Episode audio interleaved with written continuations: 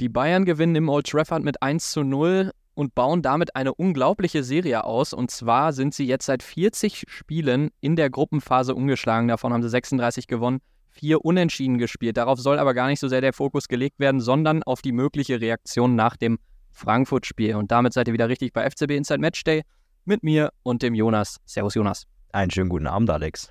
Wie geht's dir, Jonas?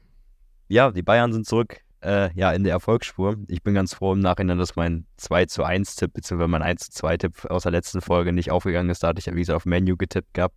Einfach aufgrund der, auch der, der Hintergründe, dass Menu liefern muss im letzten Gruppenspiel und die Bayern sich eigentlich zurücklegen können und man spielt im äh, Old Trafford, wie gesagt. Ähm, da bin ich ganz froh, dass dieser Tipp nicht aufgegangen ist und dass die Bayern, wie gesagt, das Spiel für sich ja, entscheiden konnten und auch wieder zurück in die Erfolgsspur gekehrt sind und auch meiner Meinung nach die passende Reaktion gezeigt haben hat man äh, Menu gar nicht so richtig angemerkt, wo du es gerade sagst, dass sie eine Reaktion, also auch eine Reaktion auf das Bournemouth-Spiel zum einen zeigen mussten, aber vor allem auch gewinnen mussten, um im Nachhinein dann noch in die Europa League zu kommen. Also ich habe da keine wirkliche, kein wirklich breites oder Auftreten mit einer breiten Brust gesehen. Wie ging es dir? Ähnlich, ich fand es auch so ein bisschen, ja, sehr, sehr abwartend dafür, dass, wie gesagt, sie liefern mussten, haben sie sich auch sehr, sehr zurückgezogen, haben die Bayern echt nicht so hoch angelaufen ähm, und erst ab der Mittellinie so ein bisschen dann das Pressing intensiviert.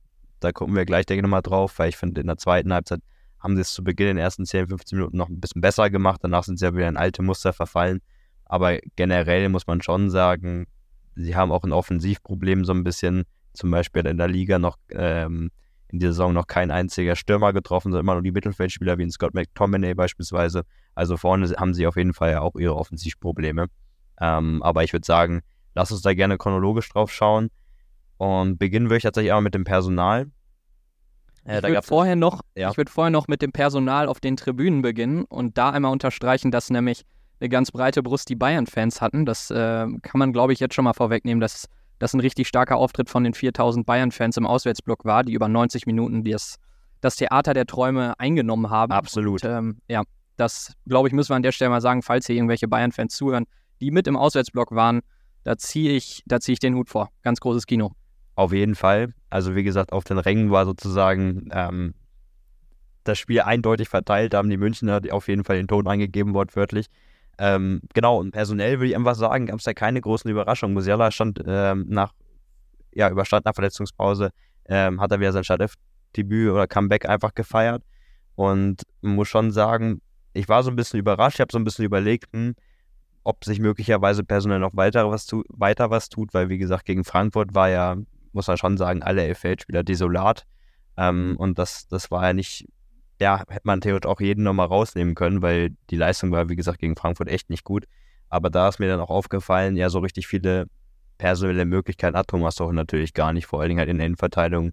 Äh, dadurch, dass Matthijs Delikt natürlich weiterhin ausfällt, stellt sich diese halt vor allen Dingen von alleine auf.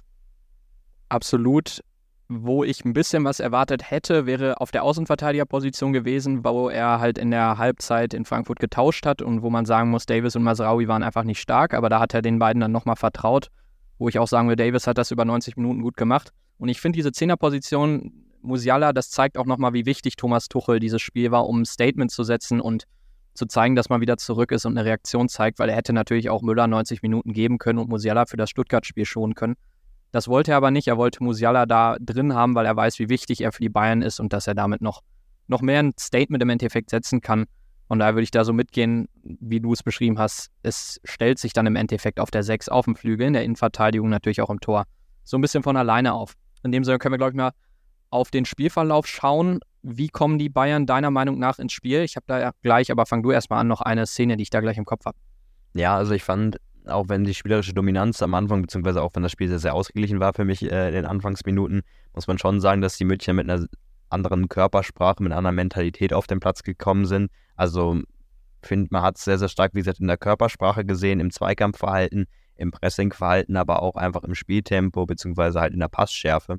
Das hat mir deutlich, deutlich besser gefallen als jetzt ähm, am Wochenende gegen Frankfurt. Da hat man schon so ein bisschen gemerkt, dass den Bayern natürlich, dass die Bayern natürlich schon gewillt sind, eine Reaktion zu zeigen und du hast es schon angesprochen, so Musiala, der hätte nicht zwingend in der Startelf stehen müssen. Aber ich glaube, es war für ihn auch einfach wichtig, beziehungsweise auch für Thomas Tuchel einfach wichtig, weil wir es ja in den letzten Folgen schon auch thematisiert haben, wie wichtig Jamal Musiala wirklich für das München Offensivspiel ist. Als er raus war, hat es, wie gesagt, ja nicht mehr so gut funktioniert. Ähm, und das ist halt schon ein Fakt, den man halt festhalten muss. Also ich finde, die Bayern haben die Aufgabe auf jeden Fall in Anfangsminuten schon sehr, sehr ernst genommen. Ja, ich würde da vor allem das unterstreichen, was du am Anfang gesagt hast, und zwar die Körpersprache, die Mentalität. Ich glaube, das wollen sie vor allem unter Beweis stellen, dass sie nach wie vor ein Team sind, dass sie eine Einheit sind und sinnbildlich war da für mich die 24. Minute. Ich weiß nicht, ob du dich noch dran erinnerst, wo Kingsley Command von Garnacho umgerissen wird und dann so gegen die Bande, gegen die Bande knallt hinterm Tor von Manuel Neuer. Ich weiß, erinnerst du dich noch dran? Ja. Genau. Und da fand ich dann die Reaktion der Bayern-Spieler beeindruckend. Also Harry Kane rennt direkt hin und dann kommt auch ein Josua Kimmich, ein Upamecano und Min Jae Kim. Also das fand ich schon, ich glaube, da ging es denen gar nicht so richtig um die Szene an sich, sondern das waren so, so Bilder, wo sie, glaube ich, auch so ein Signal raussenden wollten. Wir sind nach wie vor da, wir sind nach wie vor eine eingeschworene Truppe. Und das wurde da ziemlich deutlich. Und das muss ich sagen, hat mir sehr imponiert, das erstmal zu zeigen, unabhängig davon, ob man es jetzt auf dem Platz in der Offensive und in der Defensive und im Passspiel und so weiter besser macht. Absolut. Ich fand auch, ähm, dass es die richtige Reaktion war. Ich finde, man hat auch gemerkt, also wie gesagt, Harry Kane war ja fast als erstes mit bei Garnacho, der halt ähm, da dann erstmal von Harry Kane ein, zwei Worte gesagt bekommt. Ich finde, man hat generell in dem Spiel, also unabhängig von der Szene, gemerkt, wie wichtig auch ein Harry Kane dieses Spiel bei Manchester United war, weil er natürlich auch zurück auf die Insel jetzt gekehrt ist, nachdem er jetzt ja, im Sommer in die Bundesliga von Tottenham Hotspur gewechselt ist. Und du hast nämlich schon gemerkt, er will sich viel anbieten, er hat sich viel fallen gelassen, er hat sehr, sehr viel den Ball, wie gesagt, auf Mittelfeld gefordert, um halt vor allen Dingen auch die Außenspieler Sase und auch einen äh, Kingsley Coman in Szene zu setzen. Das fand ich auch sehr, sehr auffällig. Also ich finde, der hat sich sehr, sehr in den Dienst der Mannschaft gestellt. Absolut. Dann kann man eigentlich sagen, über die erste Hälfte hinweg haben die Bayern das Spiel gut im Griff, haben vor allem deutlich mehr Spielanteile, deutlich mehr Ballbesitz, auch über das gesamte Spiel eigentlich. Ich glaube, die beste Chance hat dann eigentlich Leroy Sané, der da so einen so ja, richtigen Lauf durch die halbe Manchester United-Truppe legt, hinlegt. Und dann will er das Ding noch auf Musiala rüberlegen. Da hätte ich mir gewünscht, dass er den mit der Picke einfach reinnagelt. Das hätte nämlich auch, ja, eine doch beachtliche Serie aufgehalten. Und zwar hat Leroy Sané jetzt seit sieben Spielen nicht mehr getroffen. Wenn wir mal überlegen, wie er begonnen hat, ist auch das ja eine Serie, mit der man jetzt so nicht unbedingt gerechnet hätte, können wir aber später nochmal drauf schauen. Erste Halbzeit nicht die größten Highlights, aber ich finde, die Bayern machten einen sehr guten Eindruck und wie du es eben gesagt hast, eine Reaktion war schon zu erkennen, auch wenn man da nicht Manchester United gleich mit 4-0 aus dem Stadion geschossen hat.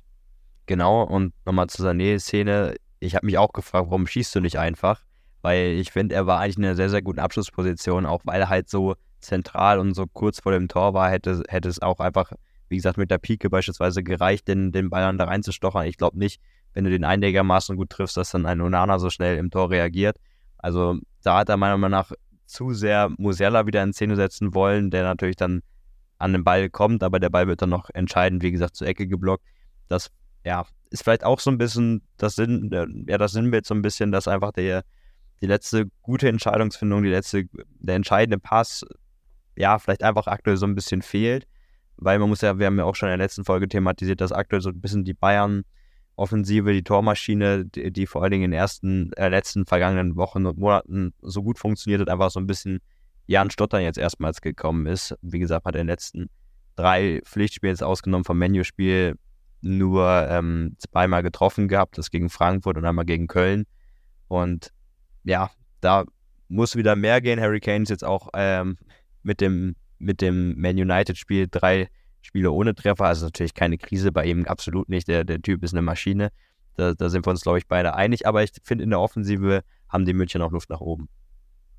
Ja, ich glaube, man kann das auch so ein bisschen daran erklären, dass wenn Harry Kane mal drei Spiele nicht trifft, ein Musiala fehlt, ein Koman, der in dieser Saison meiner Meinung nach sehr, sehr stark spielt, aber noch nicht so viele Scorerpunkte sammelt und vor allem vor dem Tor noch nicht so oft erfolgreich war. Es sollte ja heute Abend anders sein aber dann auch noch ein Leroy Sané sieben Spiele lang nicht trifft, dann geht da in der Offensive nicht mehr viel. Dann hast du eigentlich noch einen Goretzka, der als Box-to-Box-Spieler da gerne mal mit reingeht, aber auf den kannst du dich dann da auch nicht verlassen. Also man, es lässt sich so ein bisschen auch dann ähm, daraus erkennen, dass man da natürlich von einem Kane und Musiala sehr abhängig ist. Und wenn Kane mal nicht will, nicht kann und Musiala noch fehlt, dann, dann gerät auch die Bayern-Offensive mal schnell ins Stocken. Ich weiß nicht, wie du die zweite Halbzeit dann gesehen hast. Mein Eindruck war, dass Manchester United deutlich besser aus der Kabine kam und vielleicht auch so ein bisschen gehört hat, ah ja, in Kopenhagen steht es noch 0-0, wenn wir jetzt hier ein Tor schießen und das da so bleiben sollte, dann kommen wir doch noch ins Achtelfinale der Champions League. So habe ich es so ein bisschen wahrgenommen. Ich weiß nicht, wie es bei dir war. Ja, ich glaube auch, also sie haben so ein bisschen den, den Respekt einfach vom Anfang aus der ersten Halbzeit gegenüber Bayern München, glaube ich, auch abgelegt. Und ja, was du meintest, die haben natürlich das Ergebnis auf dem Nebenplatz mitbekommen. Das hat wahrscheinlich auch Ten Haag als so ein bisschen extra Motivation auch noch mit in der Halbzeit dann einfach angesprochen, dass hier nur, dass man nur ein Tor braucht, um dann doch noch den Sprung auf Platz zwei und damit halt ins, in die Champions League K.O.-Phase zu schaffen. Ähm, und da fand ich dann auch Menu echt verbessert. Sie haben, sind früher mutiger angelaufen, haben die Bayern auch mehr zu Fehlern gezwungen. Und ähm, da habe ich auch gedacht, oh ja, wenn jetzt Menu dieses Tempo hochhalten kann, dann können sie das auch mit den eigenen Fans, die dann auch so ein bisschen aufgewacht sind. Wie gesagt, die Bayern haben äh, auf den Rängen auf jeden Fall die Überhand. Ähm, dann können sie es möglicherweise noch schaffen. Aber ich fand diese Anfangsoffensive, die ist nach 10, 15 Minuten auch schon wieder abgeflacht. Genau, und dann kamen die Bayern ja auch wieder gut ran in der 70. Minute, dann Kingsley Coman mit dem goldenen Treffer an dem Abend. Ein wunderschönes Tor, finde ich wirklich. Also stark rausgespielt, über Müller dann noch und Kane steckt das Ding natürlich dann ganz stark durch. Ich finde es geil, wie Coman dann noch verzögert vom Tor. Also Onana wartet ja auch ab. Aber das macht er dann wirklich in, ja, in klassischer Stürmermanier, muss man sagen. Also den macht er dann richtig gut weg und nagelt das Ding links unten rein. Und auch da möchte ich jetzt neben dem Tor auch noch wieder die Reaktion der Bayern-Spieler hervorheben, die alle zusammen feiern. Also wirklich alle gehen zum Torschützen. Also auch da meiner Meinung nach wieder ja so ein Signal. Wir sind eine Einheit, wir sind eine Truppe und Kane hat es auch nach dem Spiel gesagt, dass es vor allem auch um Kampfgeist, um Leidenschaft ging, also wirklich um, um diese, ja, um, um diese Grundpfeiler, die einfach wichtig sind äh, im Bayern-Spiel. Und äh, das fand ich, hat sich dann auch so nach dem, nach dem Tor gezeigt. Glaube ich auch. Ich glaube auch, man kann es tatsächlich noch so ein bisschen weiter ausholen. Äh, auch wenn nicht alle Spieler ja das ganze Kalenderjahr beim FC Bayern gespielt haben, war es für den FC Bayern in diesem Jahr kein einfaches Jahr. Also ne, sehr, sehr turbulent angefangen mit der neuen Verletzung, dann die Nagelsmann-Entlassung und dann hat man, ähm, ist man in Champions League im Pokal rausgeflogen und dann hat man noch die Last-Minute-Meisterschaft gefeiert, aber so richtig ins Rollen ist man jetzt erst ja in den letzten Spielen gekommen und dann gab es diesen, diesen Dämpfer, wo du dich dann gefragt hast, hm, wie kann das sein, dass es mal wieder so ein, ja, so ein Totalausfall gab, wie in der letzten Saison in der Rückrunde beispielsweise. Und ich glaube, dass die vor allem Nationalspieler, wie gesagt, wie Josua Kimmich, wie Leon Goretzka, extrem viel Druck einfach auch hatten. Äh, jetzt nach dem, ja, nach dem Spiel jetzt auch äh, gegen Frankfurt. Aber nicht nur die beiden, wie gesagt, einfach jetzt die passende Reaktion zu zeigen. Und ich glaube, man hat dann auch schon gemerkt, dass so ein bisschen Druck einfach von allen Beteiligten beim FC Bayern einfach abgefallen ist, dass man das 1 gemacht hat. Für mich jetzt, oder mich hat es auch besonders für Kingsley Coman gefreut, der, wie ich am Anfang gesagt habe, noch nicht allzu viele Scorerpunkte verzeichnen kann. Also kommt auf acht Torbeteiligungen in 20 Spielen, fünf Tore, drei Assists. Aber für ihn hat es mich einfach gefreut, weil er meiner Meinung nach, er hatte jetzt auch zwei, drei Spiele vorher, wo er nicht so rausstechen konnte wie die gesamte Bayern-Mannschaft, aber davor, die Wochen hat auch er mir sehr gut gefallen. Er hat jetzt eine längere Phase, wo er auch mal nicht verletzt ist. Auch das ein großes Thema bei Kingsley Coman immer. Und in der Champions League kommt er jetzt auf zwei Tore und da muss man auch sagen, er ist einer, der dann auch die wichtigen Tore macht, der auch inzwischen eine Erfahrung hat, die er auf dem Platz ausstrahlt, die ist überragend. Gegen Galatasaray macht er ein ganz wichtiges 1 zu 0, wo ihn ja zigtausend äh, Fans ausbuhen und im Old Trafford nagelt er das Ding auch links unten rein. Also das war für mich auch nochmal, da wurde mir nochmal deutlich, Kingsley Coman ist auch einer, einfach für die großen Spiele nicht ohne Grund, hat, hat der Mann auch schon etliche Titel gewonnen. Also für mich dann auch noch, ja, so, so ein schönes, schönes Ding, aber das Kommand noch geknipst hat. Absolut, und er gehört ja auch mit so ein bisschen zur, zur Führungsriege intern. Also mit, ich weiß nicht, ob er mit bei Team Council da mit drin sitzt, aber er hat sich ja damals auch durch seine Vertragsverlängerung sehr, sehr stark zum FC Bayern bekannt und spielt, wie gesagt, jetzt schon seit vielen, vielen Jahren für den FC Bayern und auch das sehr, sehr konstant. Ich finde auch ganz gut, dass er seine Verletzungsanfälligkeit in den letzten Jahren echt abgelegt hat. Da hatte er echt, ich erinnere mich noch so 19, äh, nicht 19, 20, das war so, weiß ich, 17, 18, 19. Da hatte er ja echt eine sehr, sehr starke Leidenszeit immer gehabt mit Muskelverletzungen. Und das hat er jetzt auch, da ist er auch konstanter geworden, stabiler geworden und so kann er natürlich dem FC Bayern oder eigentlich auch jeder europäischen Topmannschaft weiterhelfen. Definitiv. Die Bayern spielen das dann gut runter. Muss man sagen, Menu kommt am Ende nochmal so ein bisschen ran. Im Endeffekt haben die Red Devils aber eigentlich über die 90 Minuten keine richtig große Chance, kommen auch nur auf einen Torschuss, insgesamt auf fünf Schüsse. Muss man auch sagen, die Bayern standen defensiv richtig gut, wobei man auch das immer so ein bisschen einordnen muss. Du hast es am Anfang gesagt, äh, Manchester United jetzt aktuell auch nicht dafür bekannt, in der Offensive wirklich durchzudrehen vor dem Tor, sondern dass sie da auch so ein bisschen Stürmerproblem tatsächlich haben. Dass ein Scott McTominay, der eigentlich im, im Sommer gefühlt schon weg war und auch bei den Bayern im Gespräch war, dass der da dann die Tore schießen muss. Also das sagt auch viel über die Offensive von Manchester United aus. Und ich fand auch in der Defensive haben sie sehr, sehr viel zugelassen, sehr viele Räume. Also an einem richtig guten Tag, wo die Bayern nochmal ja, 10, 20 Prozent mehr geben, glaube ich, gewinnen die Bayern so ein Spiel auch mit 2, 3 oder 4-0. Ich weiß nicht, wie du es wie eingeordnet hast für dich nach dem Spiel. Ähnlich. Ich habe ja auch gesagt, wie gesagt, aktuell fehlt in der Offensive so ein bisschen die Kaltschnäuzigkeit, der letzte Pass und was halt, wie gesagt, vor zwei, drei Wochen auf jeden Fall noch da war. Und ähm, wenn diese Automatismen in Zukunft wieder greifen, dann haben sie auf jeden Fall, oder wäre das Spiel heute auch anders ausgegangen, das glaube ich auch. Dennoch war, ja, die spielerische Dominanz, die war auf jeden Fall vorhanden. Über 60 Prozent Ballbesitz im Old Trafford gegen eine Mannschaft, ja, die gewinnen muss, ähm, zu Hause mit den eigenen Fans im Rücken überhaupt noch weiterzukommen. Das war natürlich dann auch, ähm, darf man nicht unterschätzen, dass, ähm, ja, diese Statistik, dass die Bayern dann da, wie gesagt, dann auch in der Schlussviertelstunde nach dem Tor dann vor allen Dingen das Spiel sehr, sehr souverän runtergespielt haben. Was mir trotzdem aufgefallen ist, und damit steige ich mal mit so einem gleich kritischen Punkt ein, ist, ein Upamecano und Kim haben sehr, sehr gute Spiel, haben beide ein gutes Spiel gemacht, vor allem gegen den Ball, im Zweikampfverhalten und so weiter. Aber das, was Thomas Tuchel auch in, auf der Pressekonferenz vor dem Manchester United-Spiel gesagt hat, sind diese, diese kritischen Ballverluste, hat er es, glaube ich, genannt. Die waren bei einer 22 gegen Frankfurt und daraus sind dann ja auch fünf Gegentore entstanden. Und er sagt, in einem normalen Spiel sollte das auf jeden Fall einstellig sein. Also 22 ist, ist äh, ja unglaublich hoch. Und auch das ist mir in dem Spiel jetzt wieder aufgefallen, dass die Bayern Ballverluste im Spielaufbau drin haben, die ich nicht nachvollziehen kann, wo sie eigentlich ohne Druck so ein bisschen gepresst werden, aber ja keinen wirklichen Druck haben. Die Bayern auch eigentlich dafür bekannt, locker und mit viel Erfahrung und mit viel Coolness hinten rauszuspielen. Und da muss ich sagen, und das fällt mir vor allem bei einem Minjay Kim, einem Upamecano, aber auch bei einem Joshua Kimmich auf, der da zum Beispiel in der ersten Halbzeit einen großen Schnitzer drin hatte, der dann halt nicht ausgenutzt wurde. In der zweiten Halbzeit war es dann Upamecano, der, das habe ich auch bei der letzten Folge schon gesagt, zum Teil einfach Bälle in die Tiefe spielen will, die er gar nicht spielen muss. Also wo er einfach noch zwei, dreimal den Ball durch die Kette laufen lassen kann, aber direkt schon viel zu schnell und viel zu überhastet meiner Meinung nach andribbelt. Also diese, diese Fehler im Spielaufbau, muss ich sagen, fallen mir auch im Manchester United-Spiel, wenn auch nicht in dem Ausmaß wie gegen Frankfurt auf und die kann ich nicht so ganz nachvollziehen. Sehe ich ähnlich, ist mir auch beim Minjay Kim aufgefallen, der auch einmal eher sehr, sehr unbedrängt einfach einen Fehlpass gespielt hat, den Ball dann aber auch nachher sehr, sehr gut dann selber, also seinen eigenen Fehler sehr, sehr gut, wie er selber wettmacht. Ähm, ich glaube vor allen Dingen, ich habe heute da mal so ein bisschen auch auf Josua Kimmich geschaut.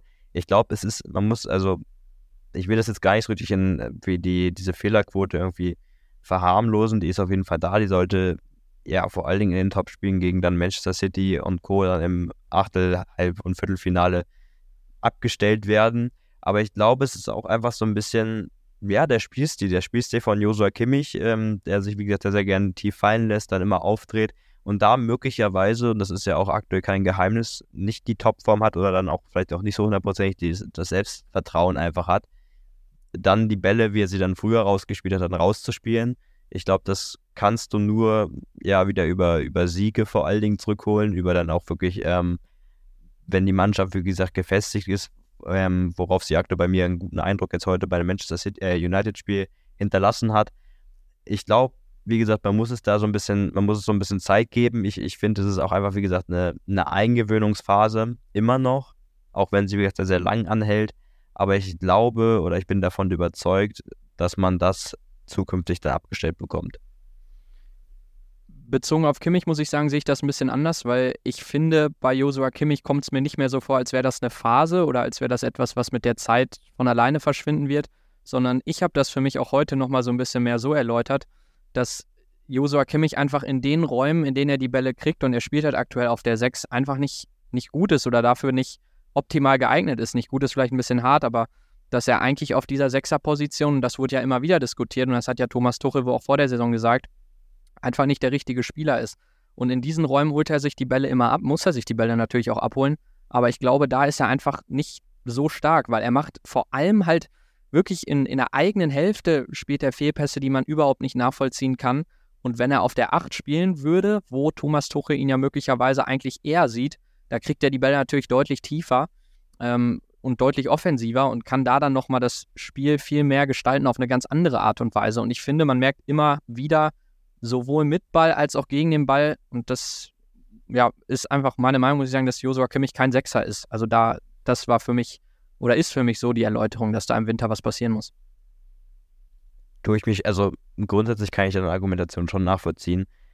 Ich tue mich nur damit schwer, einen Spieler jetzt irgendwie aus dem Hut zau äh, zu zaubern, beispielsweise der diese Bälle wie ein Josua Kimmich auch vor allen Dingen so tief abholt und dann wirklich auch ohne Risiko rauszuspielen. Ich glaube, das ist schon, ja, was soll ich sagen, eine sehr, sehr herausfordernde Aufgabe und ich glaube, dass Josua Kimmich eigentlich mit einer der beisichersten Spieler ist, die Bayern in ihren Reihen hat. Das ist so meine, meine Meinung, beziehungsweise es war er vor allen Dingen, als er, wie gesagt, ja, vor noch in, in einer sehr, sehr guten Verfassung war vor ein paar Monaten. Ähm, ich bin da auf jeden Fall auch gespannt. Ich bin dabei. Man muss sich generell natürlich, beschäftigt sich ja Bayern auch mit, ähm, mit Neuzugängen im Winter, muss man sich da möglicherweise echt mal ja, die Augen und Ohren offen halten, nach Alternativen umzuschauen. Gleichzeitig glaube ich aber auch, dass du dieses Problem, beziehungsweise dass du da echt Schwierigkeiten haben kannst, für euch den passenden Spieler ähm, für diese Position zu finden. Würde ich zustimmen, schwierige Position, vor allem im Winter.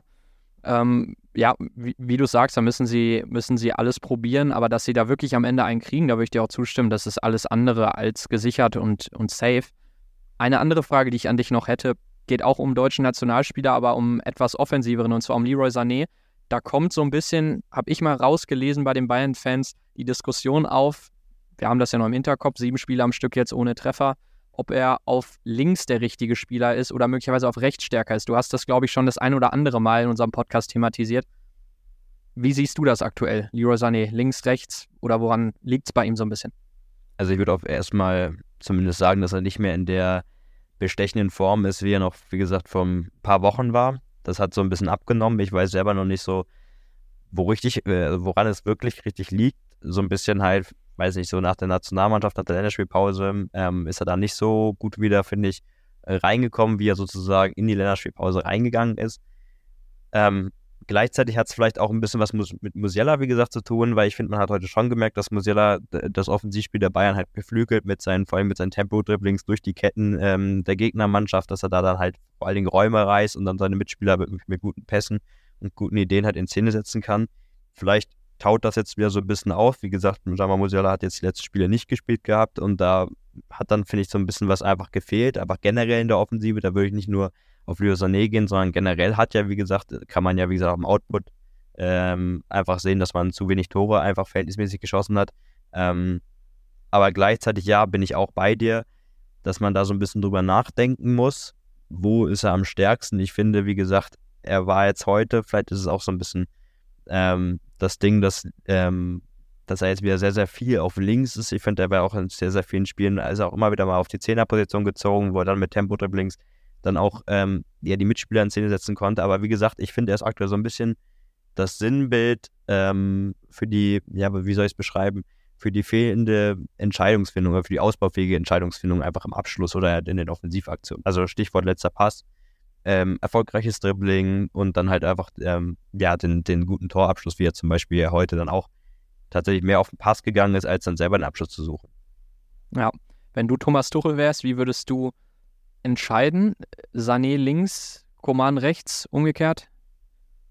Ja, ich habe ja schon mal gesagt, dass ich Leo Sané immer ganz gern auf rechts sehe. Einfach weil er mich an den Holländer Ian Robben, wie gesagt, erinnert, der dann immer mit seinem starken linken Fuß äh, nach innen gezogen ist und abgeschlossen hat. Da finde ich ihn tatsächlich sehr, sehr stark, aber ich glaube, dass Kingsley Coman auf der rechten Seite der stärkere Spieler ist. Und da muss man natürlich dann so gucken und ähm, suchen, wie man sich findet. Ich finde es schwierig, man, man kann es vielleicht mal wieder oben tauschen, aber wahrscheinlich sind da jetzt auch die Automatismen so festgefahren, dass man tendenziell sagt, man behält es einfach bei und hofft, dass man jetzt mit Musiala dann vor allen Dingen dann vorne die Bayern-Offensive wieder zum Laufen bekommt. Wie würdest du es denn machen? Also ich kann die Statik in diesem Spiel nicht ganz nachvollziehen, weil also ich habe am intensivsten von allen Bayern-Trainern, die ich miterlebt habe, die Phase unter Pep Guardiola erlebt.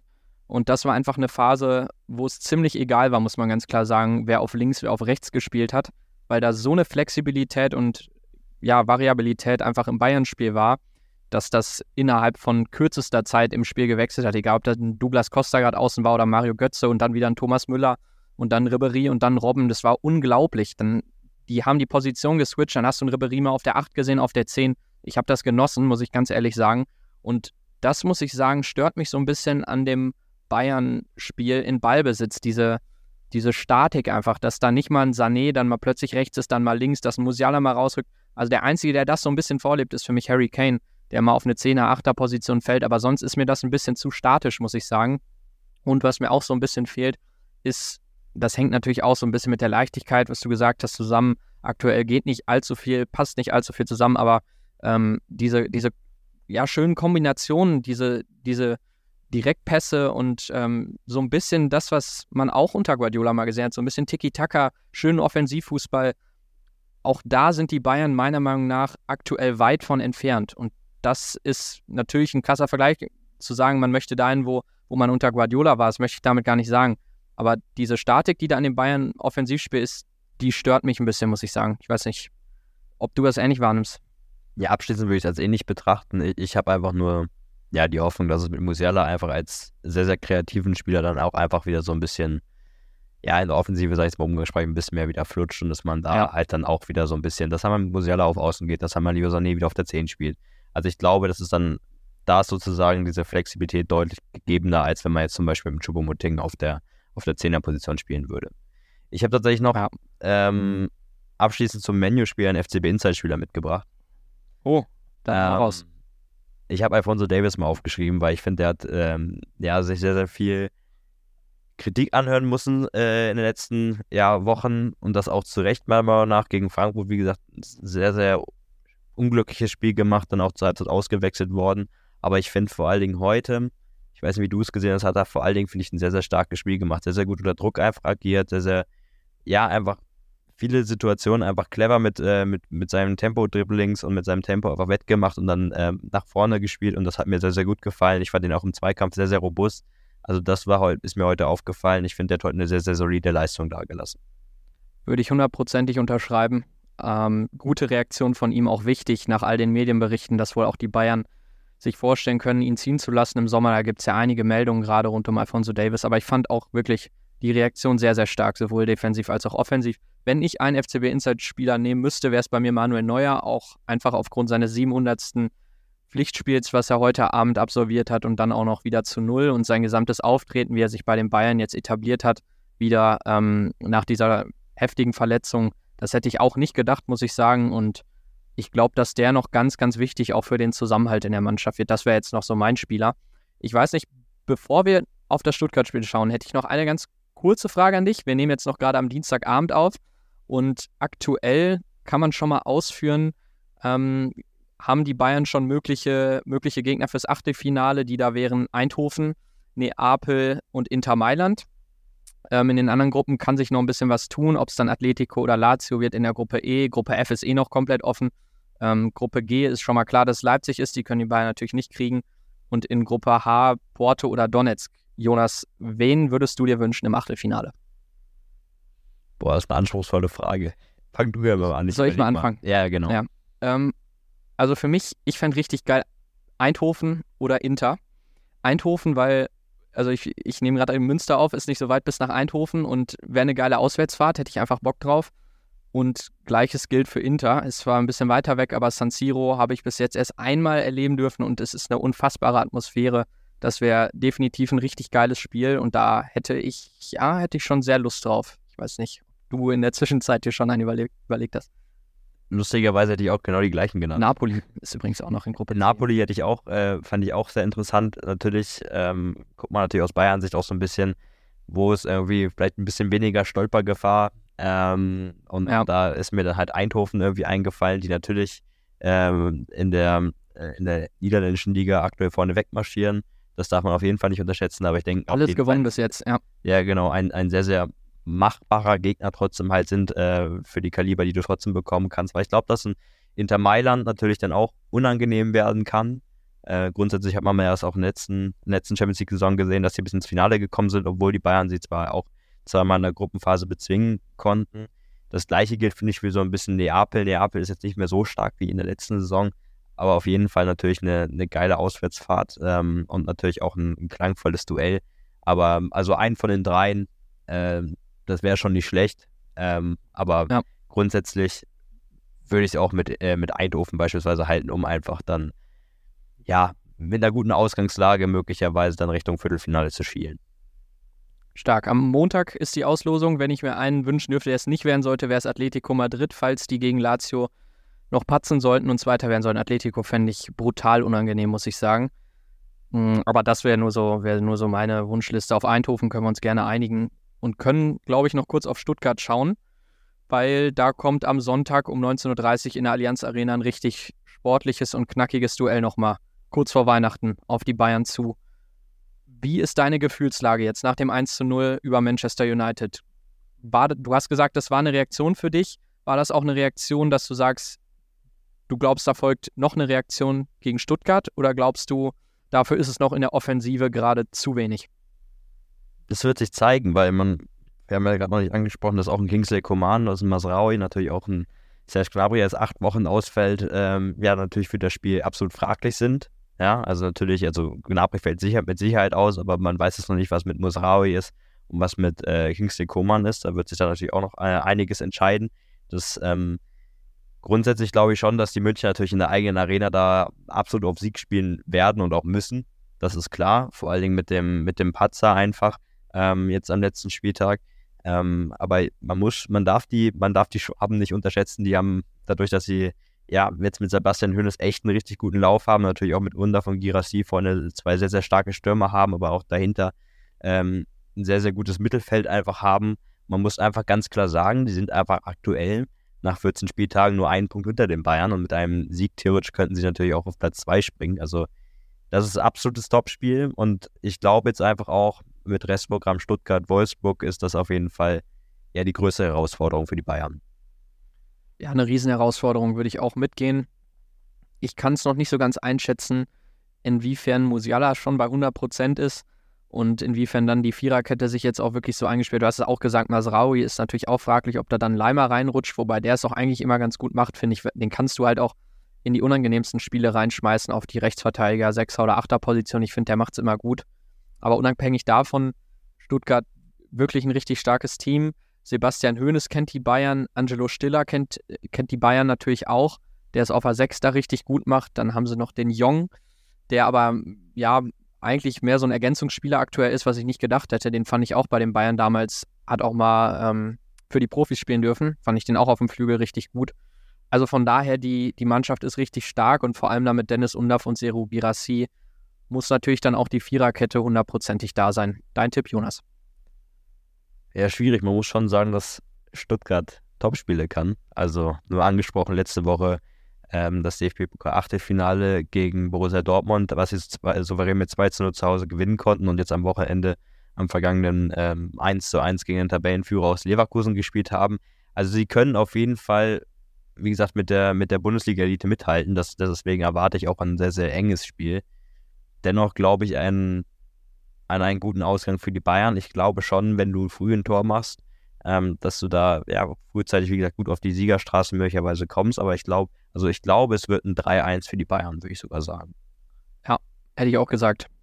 Würde ich so unterschreiben. Sehr gut, dann sind wir uns ja einig. Da sind wir uns einig, genau.